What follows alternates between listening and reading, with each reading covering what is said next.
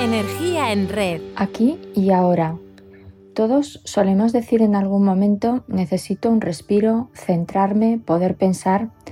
Santa Teresa de Ávila nos diría que vivimos sin vivir en nosotros. Y es cierto, no estamos en lo que estamos. Nuestra mente vaga de un lado para otro y tiene importantes fugas de energía. Un camino que nos ayuda a encontrar la serenidad y la paz que deseamos es conectar con nuestra respiración. Es lo primero que se agita cuando estamos nerviosos. Ya estemos en una reunión difícil, en un examen o con un amigo discutiendo, la respiración siempre está ahí esperando que le prestemos atención. Hacerlo es la base de las técnicas de meditación, también llamadas de atención plena, conciencia del momento, presencia mental, visión cabal, mindfulness. Respirar estimula la respuesta inmunitaria, reajusta los receptores químicos del cerebro, mejora la digestión, regula la frecuencia cardíaca. Pero ¿para qué hablarte de sus beneficios físicos? Son obvios. Si no respiramos nos morimos. De lo que sí merece la pena hablar es de los beneficios mentales y espirituales que nos aporta respirar con atención. Los momentos de silencio que dedicamos a reposar nuestra atención en la respiración también nos dan la oportunidad de conectar con nuestra intuición. Ya sabes, ese análisis lógico que hacemos a nivel inconsciente de las cosas, esa voz que a veces no sabemos de dónde viene, pero que acierta en lo que dice.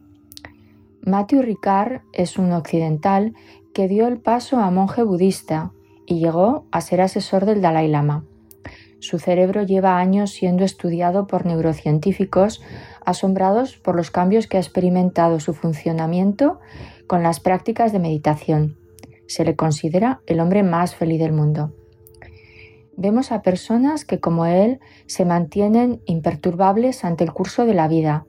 Han descubierto que hay formas de responder a las situaciones difíciles en vez de reaccionar automáticamente a ellas en piloto automático. La práctica de la atención plena o mindfulness es una técnica que permite pasar de una mente llena a una mente plena, capaz de ver las cosas con claridad. Si ponemos un ejemplo, quizás se ve mejor. Piensa en un lago y en coger algo que se ha caído al fondo. Si metes las manos en el agua, se agita y también todo lo que reposa en el fondo, así que no ves nada. Pero si dejas que las aguas se calmen, todo aparece de manera nítida. A nuestra mente le pasa lo mismo. Se calma cuando dejamos reposar nuestra atención en la respiración. En los momentos en que ponemos nuestra atención en la respiración, empezamos a observar que nuestros pensamientos saltan como monos voladores de una rama del pasado a una del futuro, recorriendo el bosque que encierra nuestra mente. Qué difícil es estar en el presente pero es normal. La cabeza piensa como el corazón late o los pulmones respiran. Lo importante no es que nuestra mente vague, sino que seamos conscientes de ello y con suavidad la entrenemos a volver en lo que queremos que esté, en la respiración durante la práctica de la meditación. El origen del mindfulness lo encontramos hace 2500 años con Buda, y hubo que esperar a los años 70 del siglo pasado para que John Kabat-Zinn, un médico estadounidense que profundizó en él, lo integrara en la ciencia occidental, desarrollando un programa de reducción de estrés basado en la atención plena. Hoy forma parte de las nuevas terapias de la psicología, las llamadas de tercera generación. Un ejemplo de ellas es la terapia de aceptación y compromiso, cuyo principal objetivo es ayudar al paciente a descubrir sus valores fundamentales y ayudarle a aceptar el dolor de la búsqueda de una vida feliz. Epíteto ya explicó que lo que turba al hombre no son los sucesos que le acontecen, sino lo que piensa de ellos. Llegados a este punto, seguro que quieres saber cómo se medita. Te propongo un ejercicio. Siéntate en una silla con la espalda erguida, las manos sobre las piernas y los pies apoyados en el suelo. Pon el cronómetro del móvil un minuto y centra tu atención en la respiración, en concreto en la punta de la nariz.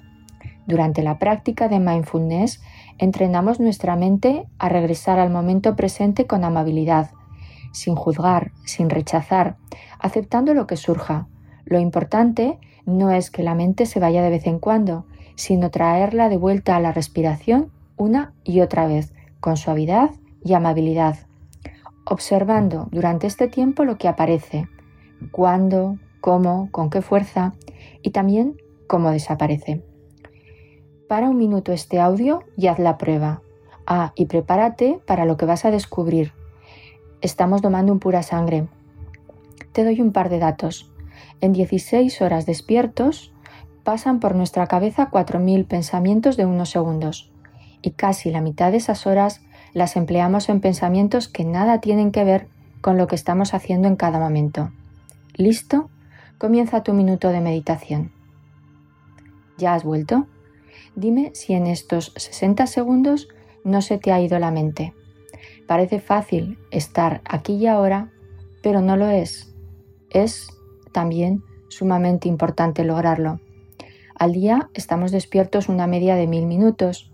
No es mucho invertir uno de ellos en enfocar nuestro cerebro en aquello que le va a permitir dar lo mejor de sí el resto de los 999. A ver si te convenzo con alguno de los siguientes ejemplos. En 1977, en un restaurante hubo 165 muertos en un incendio. Perdieron sus vidas haciendo cola para pagar. En 1985, en un estadio de fútbol, otras 56 personas murieron en otro incendio. Siguieron viendo el doble espectáculo partido e incendio, cómo iban a abandonar el estadio cuando su equipo estaba en posesión del balón. Seguro que pensaban que al día siguiente podrían debatir los goles y acaso la anécdota adicional del incendio. En el atentado contra las Torres Gemelas hubo 2.973 muertos y los testigos refirieron que hubo personas que a pesar de haber oído los avisos de evacuación dijeron Bajo enseguida, no quiero dejar esto para mañana u optaron por terminar una conversación telefónica o una reunión. Otras prefirieron contemplar el incendio de la otra torre e incluso hubo quien debatió sobre la oportunidad de usar o no los ascensores.